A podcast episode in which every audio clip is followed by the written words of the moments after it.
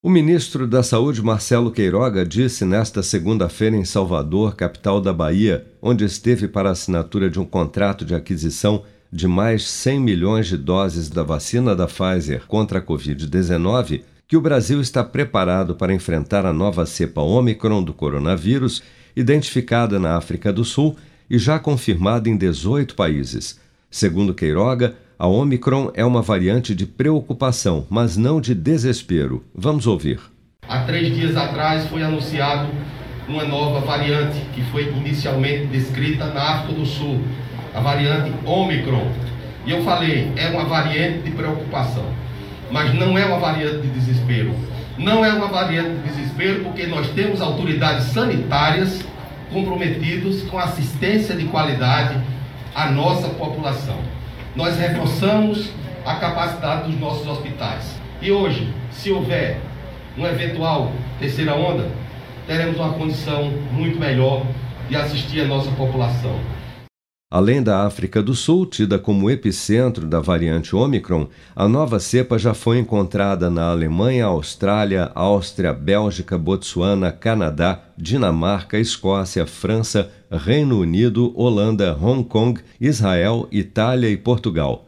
Mas até o momento não foram registradas mortes associadas à nova variante do coronavírus. No domingo, a Anvisa informou que um passageiro brasileiro proveniente da África está em isolamento após testar positivo para a Covid-19. Ainda não se sabe, no entanto, se ele foi contaminado pela nova variante africana do vírus. Segundo a última atualização do painel Covid-19 do governo federal, em 24 horas foram notificados pelas secretarias estaduais de saúde 3.843 novos casos e 98 mortes provocadas pela doença no Brasil nesta segunda-feira, elevando para 614.376 o total de óbitos relacionados à Covid-19 desde a primeira morte confirmada no final de março do ano passado. Ainda de acordo com a pasta, 166.258 pessoas, ou 0,7% do total de infectados pelo novo coronavírus, seguem internadas ou em acompanhamento pelos órgãos de saúde em todo o país.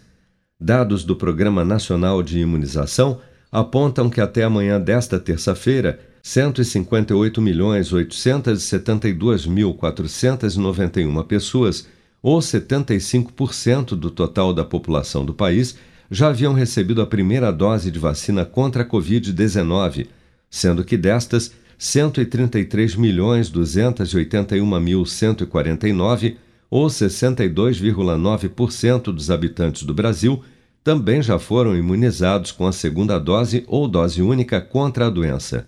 E 16.102.606 pessoas ou pouco mais de 7,6% da população, já receberam a terceira dose ou dose de reforço.